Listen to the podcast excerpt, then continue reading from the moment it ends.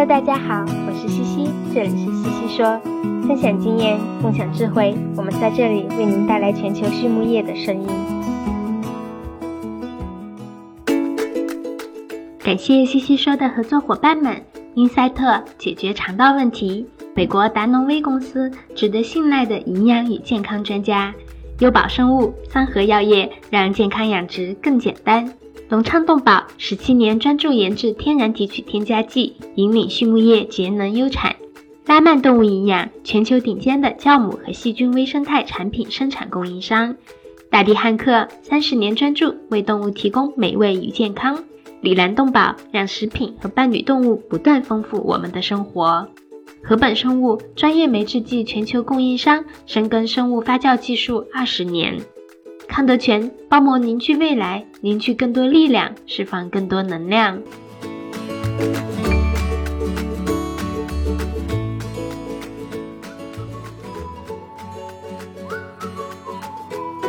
禾本生物是国家高新技术企业。酶制剂全球供应商，业务遍布全球三十个国家及地区。在过去近二十年的发展过程中，禾本生物自主研发生产六十余种单酶，服务于饲料、食品和工业等应用领域。质保酵素、过氧化氢酶和葡萄糖氧化酶等产品。已成长为行业领先产品。禾本生物始终坚持“禾为天，人为本”的经营理念，为客户提供绿色、环保和经济的酶制剂应用方案。Hello, everyone. I'm Laura Greiner, your host for today's SwineNet podcast. And with me today, I have Dr. Crystal Levesque from South Dakota State University. Dr. Levesque is an associate professor there Dr. Levesque, how are you this evening? I'm doing great. Thank you. Good. Glad to have you on today.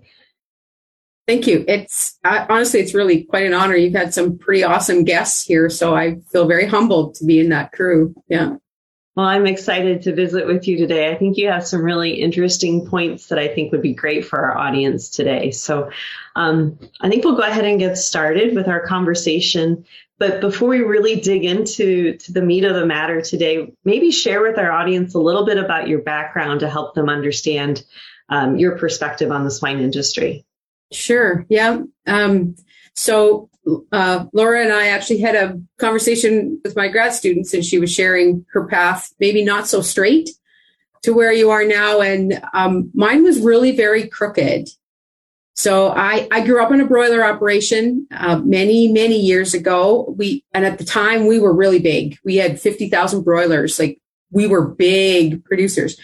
Um, that of course isn't the case now, but I headed off to university right out of high school because that's what everybody did.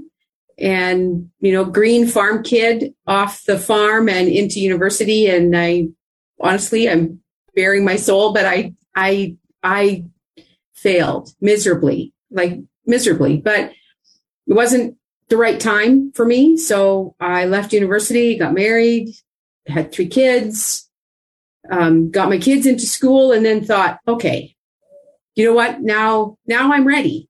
Now I'm, I'm ready to go. So, um, it, that was even crooked. My, my first idea was I should be a vet tech because you grow up on a farm. I I trained horses, logical, right? Monday to Friday. That'd be a great job. Um, but I didn't qualify. I, I had straight A's in school, but I had never volunteered at a vet clinic. So unless you had done that, that program wouldn't allow you to enter. So I thought that was just stupid. So I thought I'd go to university and be a physiotherapist because that's Monday to Friday. And I'd missed that deadline. So fine, I'll go to ag, get in and then transfer. And I, some, some of the viewers may remember Phil Thacker. He was a, he was a professor at the University of Saskatchewan. Um, he was an awesome guy. He was a fabulous teacher. And, um, I visited with him. So he was the advisor at, and they didn't advise students the way they did now. You just had one interview at the front and they looked at your transcripts of what you came in with and said, here's what we recommend. And then you went off and did what you did. So Phil and I are sitting across the desk and he looks at my transcript and he can see F, F, F, withdraw.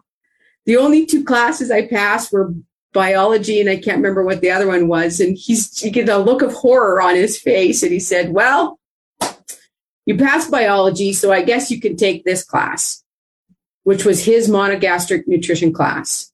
And uh, before that class was over, I had completely done 180. I knew what I would do eventually, and that was be in academia in the area of nutrition, in the area of swine nutrition. And so it was still another, oh, almost 15 years by the time I got there. We, I did my master's and then we did, a, I took a hiatus and we bought a restaurant and I did that for about six years. And by that time, my kids were almost out of school. So then I could go back and yeah, so it, it was a long, crooked road um, to get here. But I think you commented to my students don't be afraid of taking an opportunity.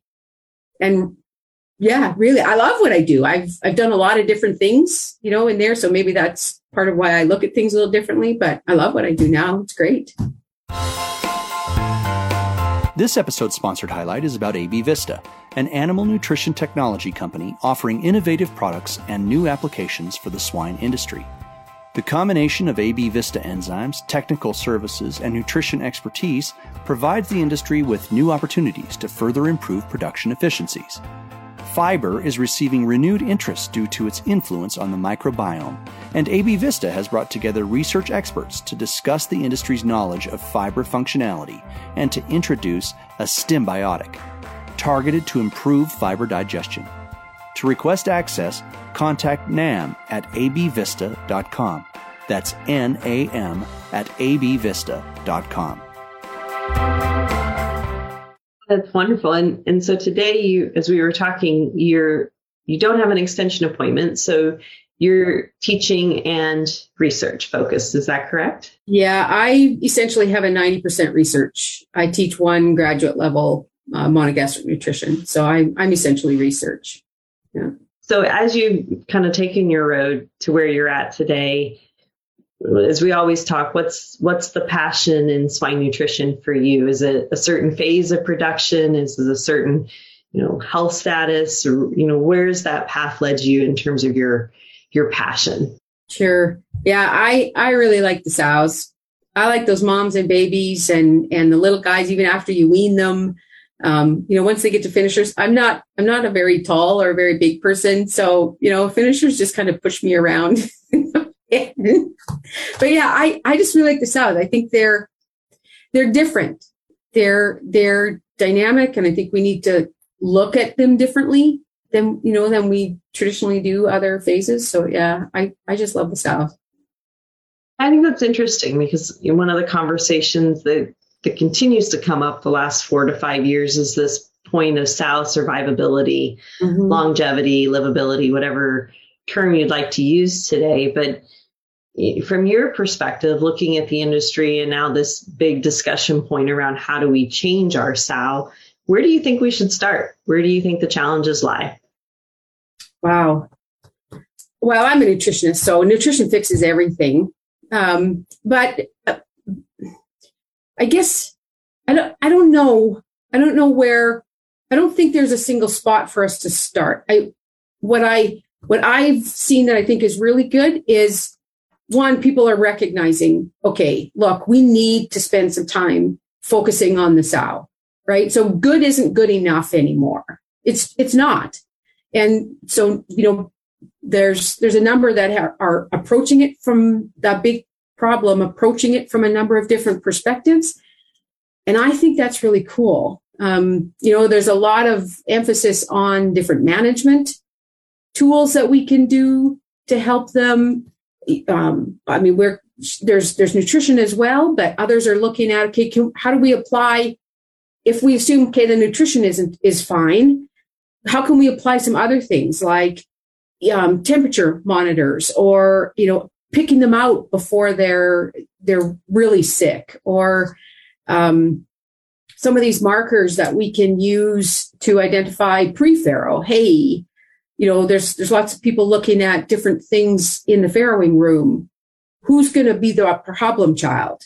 So who do i need to spend more time on right? I mean we've the the times that we've been in a in the commercial sow farms and been able to just watch what they do there's so much in, you know just in the farrowing rooms there's so much for those guys to do on any given day or hour that you know any of those tools that can help them do yeah okay i've got to focus my time here because she has this marker or she has that thing. So i i don't think there's i don't think we can approach it from a single way. And i guess that's what i like is you know there's lots of ways to do um to to approach that challenge from a lot of different ways and i think we'll probably make a lot more um, advances than if we just say okay here's the big emphasis we all got to work over here.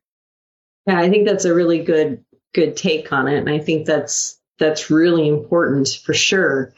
Um, I'm going to take you step step backwards though. One of the things I've heard, um, gosh, I've heard probably for the last ten years, is we shouldn't treat the developing gilt like a finishing hog, and yet when we evaluate that, that question is, is well, what does that mean, right? Is it just giving her more lysine? Is it giving her higher calcium, phosphorus?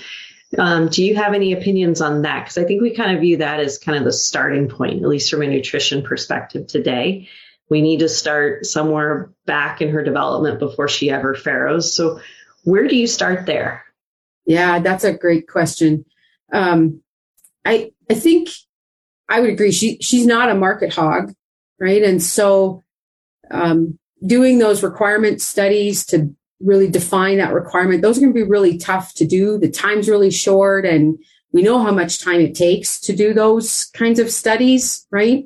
Um, so I think you know pulling from all that we've learned from the finishers, for example, and you know t- tailoring. Maybe let's just start with lysine, or like you know if we're but start somewhere where we can chew it and bite you know bite it off and and maybe make some improvements and look at some advances and you know then we can go um it's it's for sure the gilt gilt development is a you know is a challenge it's even more challenge even than maybe in in gestation right but yeah i i mean the calcium phosphorus makes sense um, you know, if you can put it back there. But I guess I'm I'm still a believer in the amino acids, and you know, calcium phosphorus is obviously important for bone development, but there's a lot of muscle tissue that hangs onto those bones, and if if they're not strong, doesn't matter how strong those bones are, right? So uh,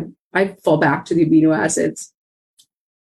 Well, I think the gilt development's always an interesting challenge anyway. When we think about how much we do with that gilt in terms of exposing her to vaccines in particular during that that time point to acclimate her whether it's well i guess actually whether it's vaccines or or natural plant exposures but something right to acclimate her into her future environment and hopefully build some protection for her piglets and and so i do kind of challenge that too that thought process around well she's not always eating 100% because every time we vaccinate you know, yep. we drop her back for a day or two. And so how do we kind of help negotiate that interaction between health and and growth? And I don't know if you have any thoughts on on that or, or how you perceive, you know, feeding that gilt during during those critical points. Yeah, we um there there was that session, I think it was in Midwest last year, really great session that that um and so that, that I think the idea of trying to not so much slow, not not just slow them down because that's relatively easy to do, but slow them down in some kind of a tailored way.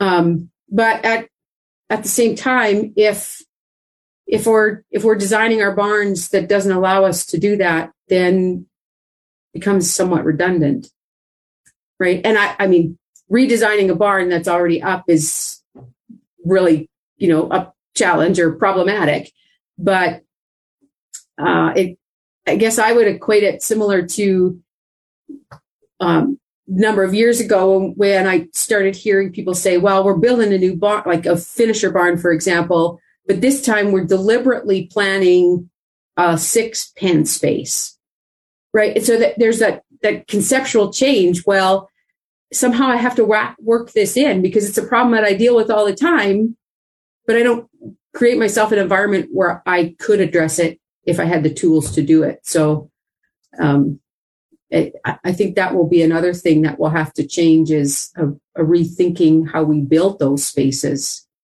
to allow us to do the things that, you know, we determine will make a difference. Absolutely.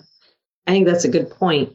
The other thing that, that kind of popped into my head is you were talking a little bit there too is you, you keep talking about the feeding and the nutrition and we're really walking into quite an unusual time frame, if you will, of of the way corn is pricing out and what we expect to happen with soybean meal and and obviously there's always that concern wean to finish in terms of feed costs, but sow farms are notorious for for having those same discussions when we think about a sow eating a ton of feed a year. What do you think about in terms of those feeding programs going forward? Any any concerns or any thoughts on how we can navigate some of these these upcoming challenges? Yeah, I, I mean everything drives on the dollar. I mean, I I conceptually I get it, and I'm I'm not having to do the math, you know, for a large production system. But I guess my my challenge would be if if that you know that what's what's the cost of getting it wrong I mean, we we know that pretty well on the grow finish side. So, you know, those numbers are easy to do. And I guess I would challenge, I'm not, I'm not sure we're really, we're really answering that question well. So simply from a feed cost, a feed cost per pound of gain, uh, I, we're not growing, they're not grow finish pigs. I mean, they're not, right? So yeah, I, we obviously need to look at economics, but I, I, think that economic question has to be approached from a, a maybe a different a different angle with different metrics on the other end. I think it's definitely hard too from a sow perspective because anytime I look at some retrospective data and we make a diet change in a in a farm or production system, okay, well I made this change today, but do I look at the sows I bred today or do I look at the sows that I bred two months ago? Or do I start with the sows that are in farrowing now? So where do I even place that metric? Right. To understand if the program change I made was not only an economical one, but an impactful one. Yeah, that's that's a that's a great question. Right. She's not a finisher pig. Right. That's the problem. Yeah, she's not yeah, it's a lot of long term downstream stream things that I think we need to challenge ourselves. And, you know, we kind of go back to that pick a metric, right? So yeah. if we're worried about total born, then let's look at it from whenever we made that diet change through where we think total born could have been impacted. But I think that's really important as you're talking about good programs, best feeding programs, cost of the dollar is to really ask yourself, what's the metric you're after? so that you're not putting the value in the wrong spot, right? Yeah. That it's not just the dollar sign at the end of the day. Yeah. And that changes the answer or that changes ultimately the decision whether it was a good change or not so good change. Right. Right. Right. Yeah, absolutely. I think that's a great point. Well, the other thing that, that we were talking a little bit about there at the beginning is that you have 90% research. So you are are also doing some training with graduate students. And I know that's a passion of yours as well as is the education component outside of, of, of the sow, of course, and how we feed her. Yeah. So um, maybe share a little bit about your philosophy in, in training and educating students. Sure. Yeah. So um, grad students are are my favorite. Um, I get to tighten the screw. You can tighten the screw a little more on the grad students. You can apply a little bit more pressure. Um, but that's, and, and when you do that, they don't like it. You know, very, none of us really like it when the pressure gets applied. But when they, when they come out on the other side of that pressure and something's there. So, you know, whether it's a paper or a presentation or wh- whatever it is on the other side of that, um, the, the look in their eyes and, and their faces that I, I did this, you know, I made it through and, and that's really what keeps me in this office, you know, every single day. And them them making moving that step forward. Um, I I love trying new things and you know, oh, there's some somebody's doing something new. Oh yeah, please, can I? You know, can I? Um, but there's there's growth when that happens. They like they change. Even a you know you, an M, a master student you don't have for very long. You really only have you know two years, but watching them change as you know from what they came in as and, and what they go out as and becoming becoming it's a little bit my kids i guess Be, you know becoming these new people that are going to go out and and add and contribute and change and and challenge me and tell me i'm wrong. I yeah this i i think those are important pieces of grad school right? I mean there's there's limits to that. Certainly with master students there's a lot more limits. It needs to be a little bit more defined and you know this is your trial and these are the questions you're going to answer and you know follow this protocol but there has to be that room in there for them to get it wrong. We don't want it costing, you know, certainly shouldn't cost an animal that in no way, shape or form should that happen. And you hope it doesn't cost you very much money either, but giving them the chance to get it wrong and learn from getting it wrong. It's a humbling experience. I, I think it's an important part of being a grad student is learning to get it wrong because quite frankly we're, you're going to get it wrong once you get out multiple times. So you might as well learn to do it in a time when it's safe. You know you don't lose your job over it or hopefully not and right or lose funding or something like that. But yeah so i guess that that would be one of my big things. Give them give them enough freedom to challenge themselves. Sometimes enough rope to you know maybe pull a little bit but um, yeah, I, I like to see them come knocking on my door and, hey, you remember that? You know how we got that? Um, the used to be National Pork Board. Now it's the um, U.S. Center of Pork Excellence. They've got the little undergraduate programs. Remember how we did that last year? If are we going to be able to do that again? What if we did this? Could could we could we maybe do that kind of thing? Sure, let's let's give it a try. Right. So those are the kinds of things that I I think are important in a grad program? I think one of the other things I've heard a lot lately too goes beyond what are we doing outside of the classroom with them, right? We know our students have research projects and we know they're going to be knowledgeable in whatever research topic we give them or that they give themselves to work on. And we know they're taking coursework, but what else are we missing for those students as they enter the workforce? I mean, you and I share a unique perspective of being out there and, and coming back to academia. But what do you see from your side? I guess I would I would put it into two pails. Um, one would be that that experience um, in, in, industry, and in doesn't necessarily have to be in a commercial pig barn, but in industry, you know that that experience. And the other piece I think is communication.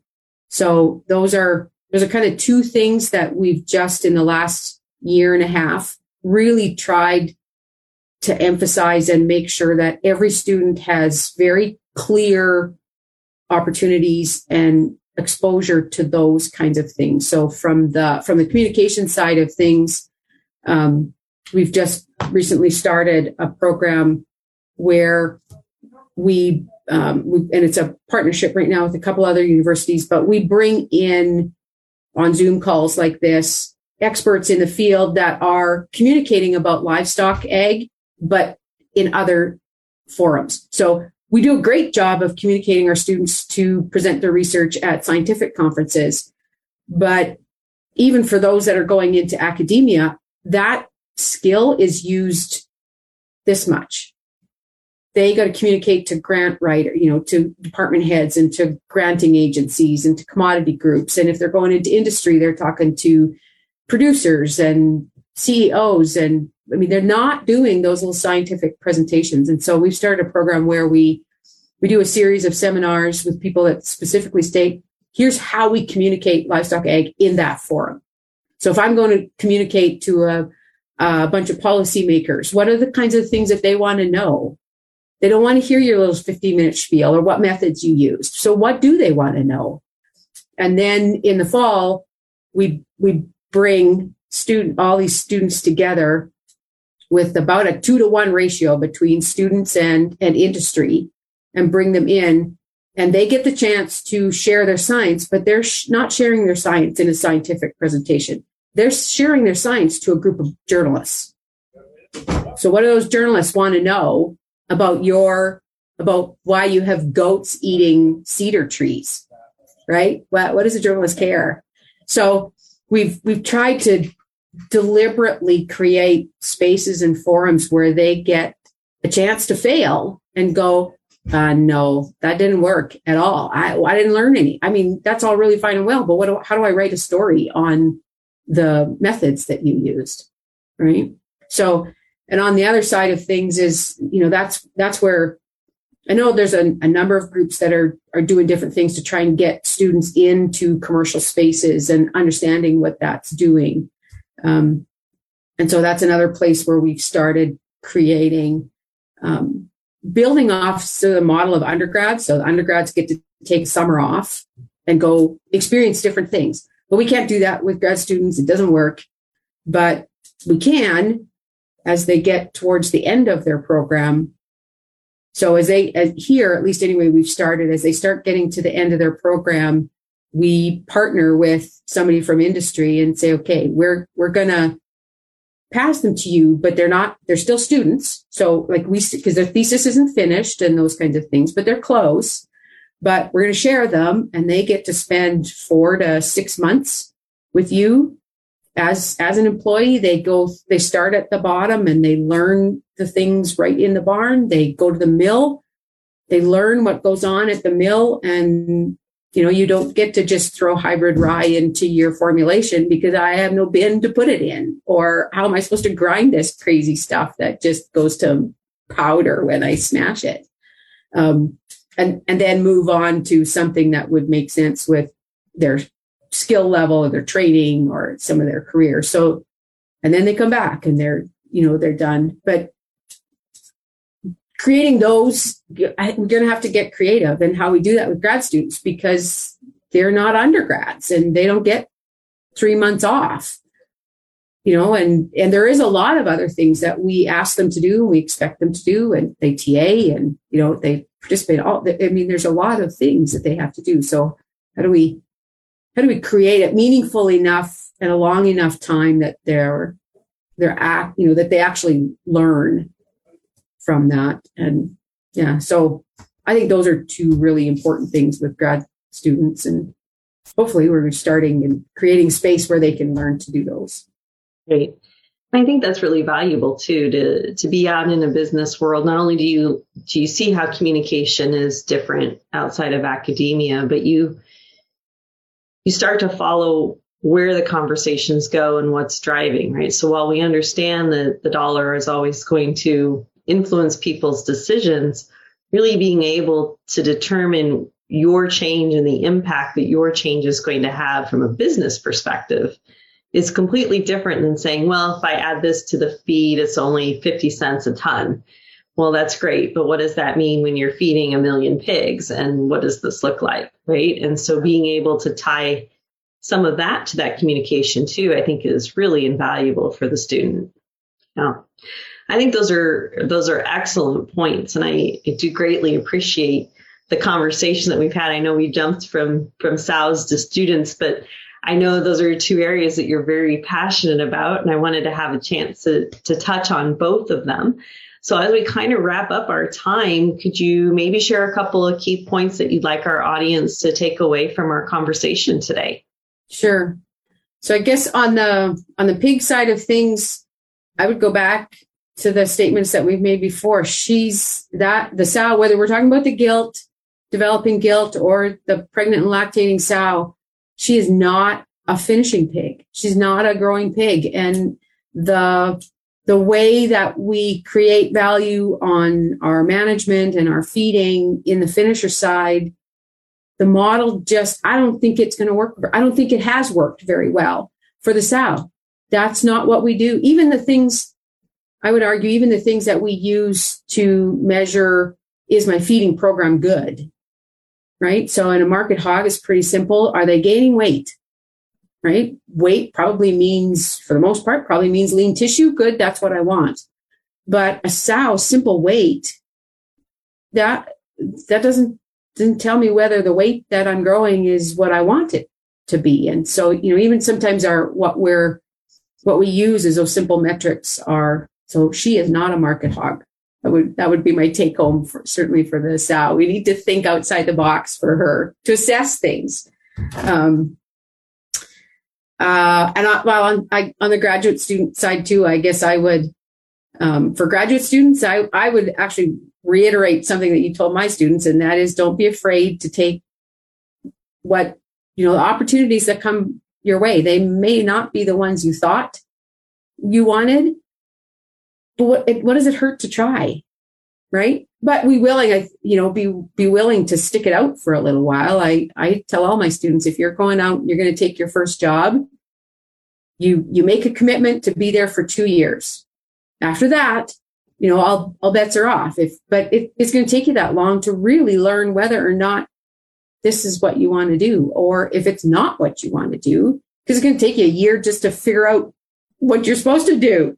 So, you know, you know you got, you need a year to figure out what you're supposed to do. And then you get a year to say, I don't think I really like what I'm supposed to do. And so then you move on. But, um, that, uh, it, it's the, our restaurant was the restaurant that we owned was small relative to, you know, any of the production systems that we're talking about, little mom and pop kind of a thing. But it didn't take me, I mean, we had never owned a restaurant before. We were terribly green, but it did not take me very long to figure out that when I brought a new person on, whatever I, whatever I paid them in salary, I had to multiply that at least by 30%, sometimes 50% or more because somebody else had to come alongside them and train. So that person became less efficient. They were not less, they were less efficient than if they were already trained. So it just, it cost me and it I needed them to stick around for a while before I could recover that cost. So, yes, you know, take take new opportunities, but but understand that that there's consequences and there's costs to just being flighty. And no, I don't like that. No, I don't like that. I mean, that's not that's not cool. But yeah, and to the rest of us, let's let's figure out how to on top of all the other things we expect our grad students to do, give them the chances to um, learn in a safe way before we got to throw them into the deep end. And, you know, let's get creative in how we can do that. We, we've got one way, but I'm sure there's a whole lot of other creative ways to get them that experience when it's safe. We can, you know, we can manage it. There's maybe not a lot of risk or consequence from the other side, but you know, everybody's gaining and learning from it. Absolutely. Yeah. So the the big the big phrase here I heard was really think outside the box. Yeah. Whether yeah. it's cows or grad students, right? Yeah. Um, yes. Take your pick, but the both both of them we should be challenging our, challenging ourselves and not just accepting for what it's been and and where it's at today. So I think those are great great piece of the pieces of advice.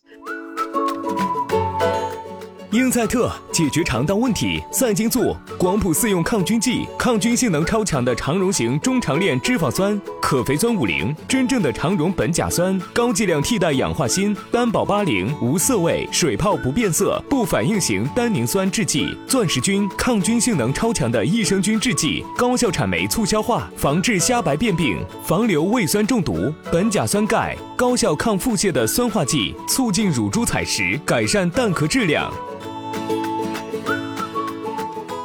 Well, as we wrap up our time together, Crystal, we like to ask our guest speakers a couple of common questions. So the, the first question I have is, do you have a swine resource book that you would recommend to our audience? Yeah, I have I have the same two that I'm that I've heard multiple times on there and and those are the swine nutrition textbook and and the NRC. And so we uh, I regardless of whether or not you agree with the NRC model, that's not important to me. I think there's just great nutrition concepts in those two books that are they're they're just the foundation, they're base. I think they're absolutely fabulous textbooks for those purposes. Yeah. Yeah, perfect. How about something that's not swine related? Is there anything that you would suggest to our audience? Yeah, so I I don't have a whole lot of I love books, you know, and I love the smell and sound of paper, but I don't have a lot of time anymore to just sit down with it. So um my our daughter loaded Audible on my on my phone.